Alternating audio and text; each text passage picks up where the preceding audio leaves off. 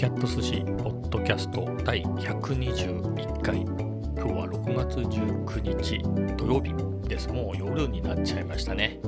えー、まあ、週末っていうことで週末といえば恒例の Vlog ですね。YouTube の編集が終わってアップしてですね。あの YouTube ってアップしてもすぐに公開されるわけではなくて YouTube 側でいろいろ処理が入るんですね、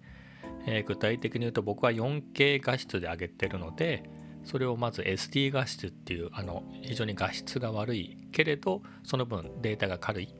えー、っていうのがまず作られてその後、えっ、ー、と中くらいっていうのかな。えっ、ー、となんつうの 1080p ってやつを作られて、えその後 4K の処理がもう一回入ると、えそのそれがえっ、とね毎回同じってわけではないんですよねその時間が。朝まで待っても夜上げて朝まで上げても終わってない時もあればえー、と1時間ぐらいで終わってる時もあるしこれは多分 YouTube 側のね、えー、処理が追いつかないとかそういうのによっても変わるんだろうなとは思うんですけどまあ今それをやっている最中ですね。やってるのは YouTube ですけどで、えー、とサムネイルの画像を作らなきゃなと思って、えー、その前に、えー、今週撮った写真の現像を大急ぎでえー、やり始めていたんですがちょうど奥さんがですね、えー、出かけたので多分10分ぐらいで戻ってくると思うんですけど、えー、その隙に、えポッドキャスト今日の分を撮っておこうということで中断してポッドキャストを喋り始めております。で Vlog の内容はですねえっ、とまあ先週に引き続き地味な1週間なんですけれどいや本当にね今週もえーと、素材には苦労しましたね。なので、えー、従来3秒ぐらいでクリップどんどんね切り替えてってたのを、えー、6秒とかでね、えー、長めに使ってるクリップ。まあ見てて面白いクリップはですよ。あの、ここはちょっと6秒長すぎるなっていうような、えー、やつはもう3秒で切ってますけど、まあそんな感じで使ったり、あとはギリギリまでですね、えっ、ー、と今日も、えーと追加で撮影をして、まあ、それで4分15秒ぐらいになったのかな。うん。まあ、あと、まあ、先週と違って銀座にね、オフィスに出勤したので、まあ、その時に、えーと、素材が足りなくならないようにっていうことで、えー、行きのね、丸の内中通りとか、あとは帰り、銀座のね、並木通りを歩きながら、えー、車なんかも撮ったりっていうのがあったので、まあ、そこがそこそこ撮れましたかねっていうんですね。あとはね、あのコーヒーのところカフェ巡りはね多分4軒ぐらい行ったんですけれど、えー、あの銀座にね出勤した時にはカフェに行かずになので 6, 6日か。で6日のうち、えー、でもう1日昨日ですね、えーと、カフェ巡り行ったんですけど2軒どっちも混んでたんで、えー、であれば家で、えー、コーヒーを飲もうということで、え、そこの豆をひいてドリップして冷やして飲むみたいなところまでをまあ長めにね撮ってっていうのもやりました。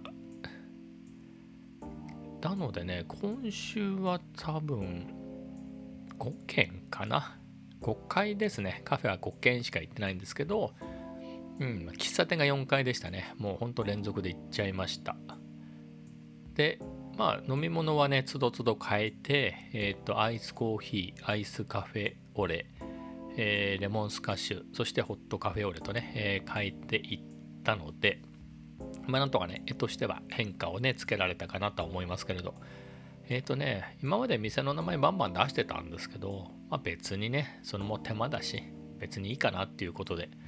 えー、今回は入れなかったですが、えー、そんなんで、ま、銀座の様子ですね。銀座丸の内の様子を長め、長めにって言っても何カットだろう。えー、多分6カットぐらいかな。それ6秒ずつなんで、まあ、そんなに長いってことではないですけど、そのままシームレスに、えーと、地元の散歩、地元の様子ですね。えー、先週とって思ったのが花もちょっとあった方がいいなっていうことで、えー、花とかもね、多めに取っておいたので、え、それを入れときました。アジサイなんかもね、入れたので綺麗かなと思います。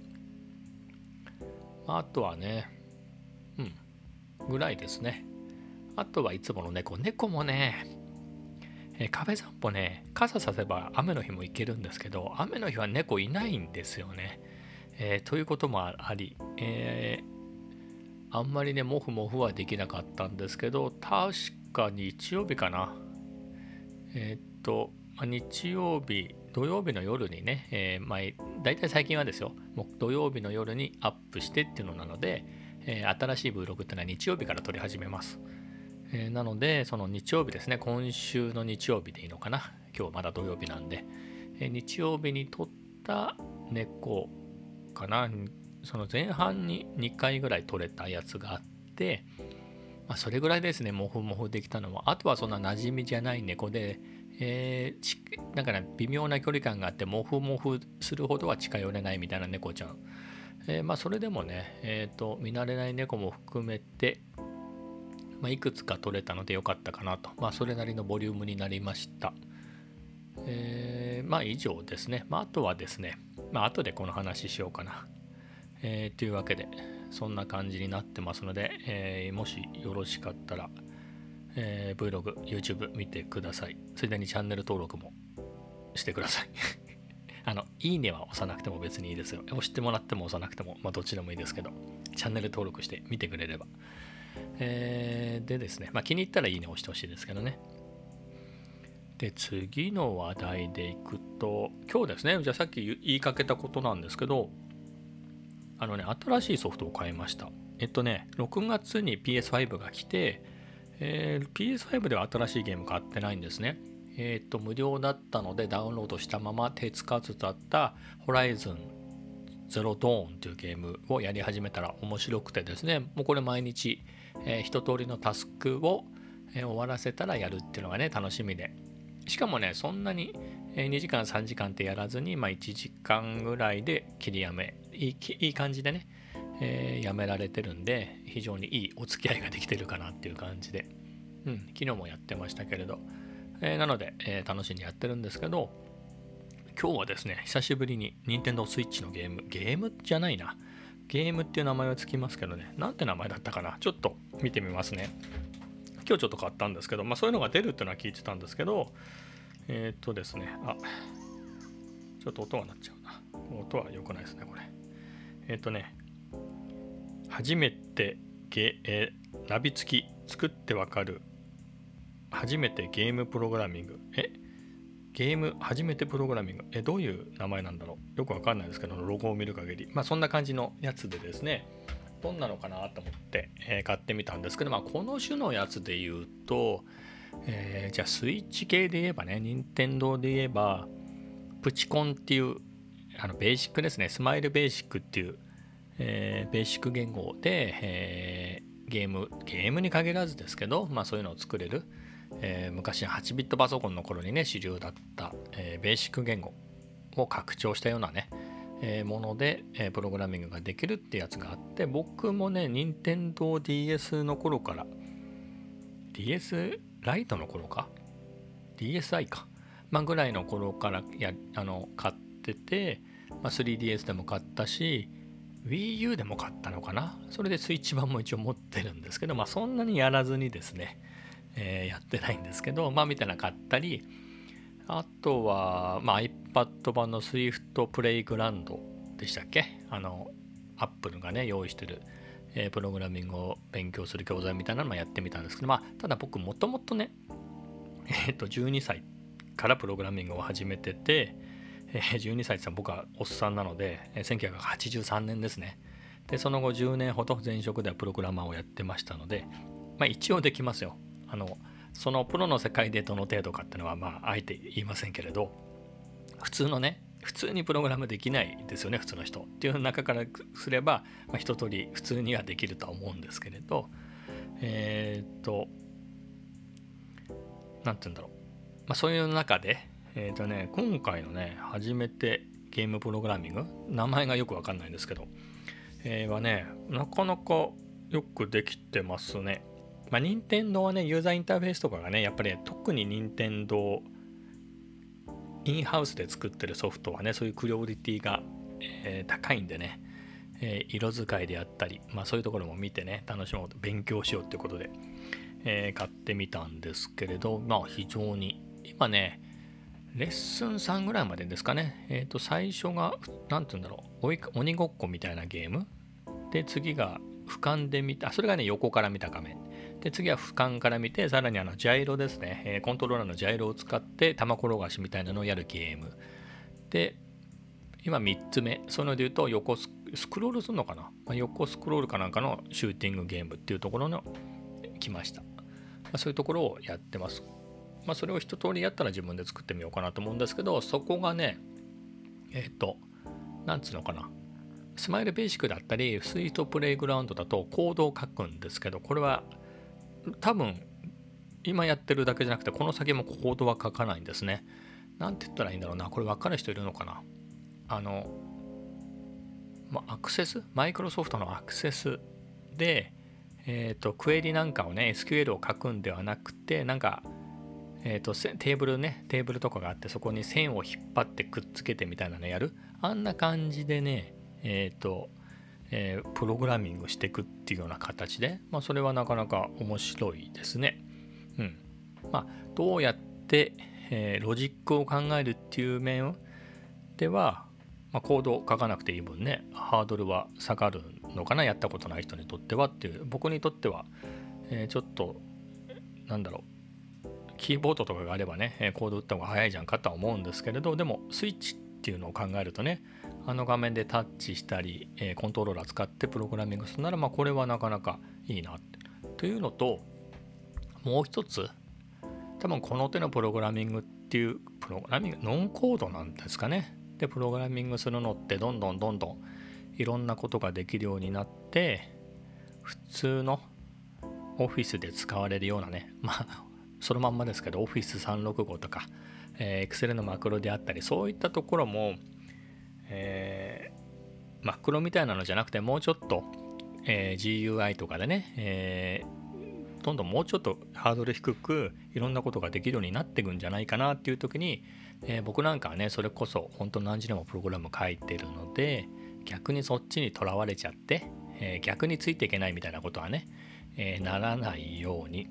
まあ、コードを書かずして、えー、プログラミングするっていうのもね、えー、まあ、頭を柔らかくするのにはいいかなと思って、まあ、そういう意味ではね楽しんで、えー、やれそうだなっていうことで、まあ、これも今日は、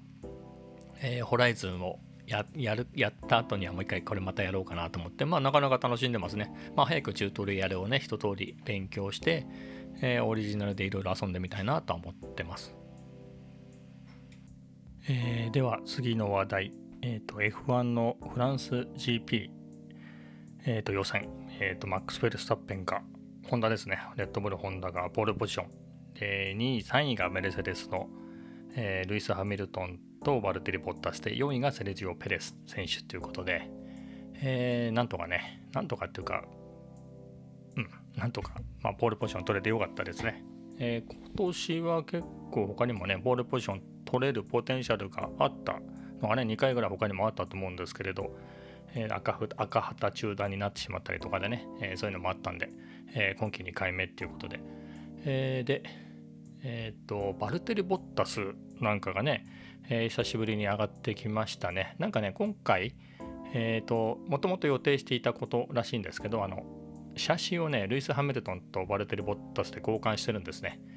えー、でまあなんか俺のマシンはおかしいなみたいなことをバルテル・ポッターさんはずっと言ってたのでまあ結果ね、えー、3位予選3位まで来たんでよかったなとは思うんですけどただ交換したマシンでもルイス・ハミルトンは バルテル・ボッタスよりちょいちょい早かったんで、えー、まあ、本当にその問題だったのかはよくわからないですけれど、まあ、マシンがもともと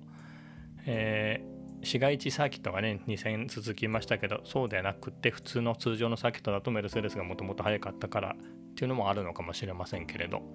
えー、面白い勝負になりそうだなと思います。で、あとはね、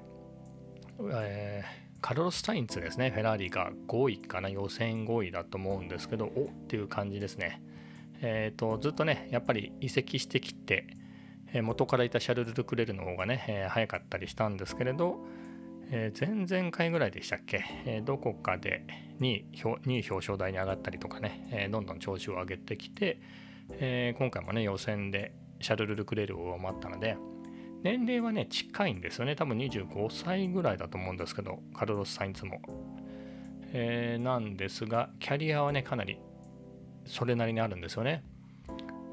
だって今年がフェラーリだけどその前2年ぐらいマクラーレンにいてその前レンタル・デルノーにいてその前が、えー、トロロッソにいましたからね。かなりキャリアはある人なので、えー、まあねカルロス・サインツなんかねレッドブルにずっと残しといたらねよかったのに。まあでもフェラーリにね入れたんでよかったかなと思いますけど。フェラーリもね去年はずっと調子が悪かったのでしかもシーズン序盤にえー、フェラーリ移籍っていうのをね発表しちゃったのでもうナンバーワンドライバーがね、えー、ランドノリスに変わってしまって結構苦労してましたけれど、まあ、今年ね、えーえー、結構早いタイミングでフェラーリになれたというか、えー、そんな感じで、え、いい走りして結果かなり出ちゃってますね。で6位がピエール・ガスリーアルファタウリホンダということで、これもすごいですね、アルファタウリ。なんか、多分シーズン前のテストなんかね、かなり速そうで、これは来るんじゃないのと思ってたら、意外にね、やっぱマクラーレンとかの方が速かったり、フェラーリが復調したりで、これは大丈夫かなみたいな時もあったんですけど、えー、まあ、いい感じでね、ポイントもピエール・ガスリは取ってるし、表彰台も上がってるしで。で、今回もね、6位なんで十分ね、何かあれば、えー、表彰台もありえるなみたいなところで、えー、頼もしい限りですね。で7位が、えー、シャルル・ルクレールフェラーリのもう一台ということでねちょっと、まあ、ただねここすごい僅差ですからね、えー、中断って言っちゃっていいのかなもう、えー、3位表彰台のすぐ下のところねフェラーリえー、アルファタウリ、マクラーレンとかね、どれも強いですから、あれですけど、7位、で8位がランドノリス・マクラーレンでねマクラーレンねちょっともうちょっと上に行けてもなとは思ったんですけれど、まあ、そこは置いとくと9位にねフェルナンド・アロンソが来ましたね、えー、ずっとねやっぱり2年ぶりの F1 復帰で、えー、チームメイトのエステバン・オコに、えー、結構パフォーマンス的に負けっぱなしだったんですけど、えアロンソが9位に入ってあ予選ですよ。で10位がダニエル・リカルド・マクラーレン。うん、まあだいぶねさちょっとは差が縮まってきましたがねランドノーリスト、うん、ちょっとここもね移籍組でなかなか結果が出ない人フェルナンド・アロンソとダニエル・リカルドなんですけれど、まあ、移籍っては言わないですかねフェルナンド・アロンソは復帰というか。でステパン・オコンがね珍しく、えー、と確か結構長期で3年ぐらいの契約？2024年ぐらいまでのアルピーヌとの契約延長みたいなのが発表されたばっかりですけれど11位ですね、えー、アロンソに負けるっていうのも珍しい感じですけど。で12位がセバスチャン・ベッテルアストン・マーティンで。まああとはもういいかみたいな感じですけれど、えー、というわけでですね。明日は F1 があるのでまたじっくり楽しみたいので、えー、やることをねさっさと済ませて えっと、F1 に備えたいと思います。では、今日はこの辺で。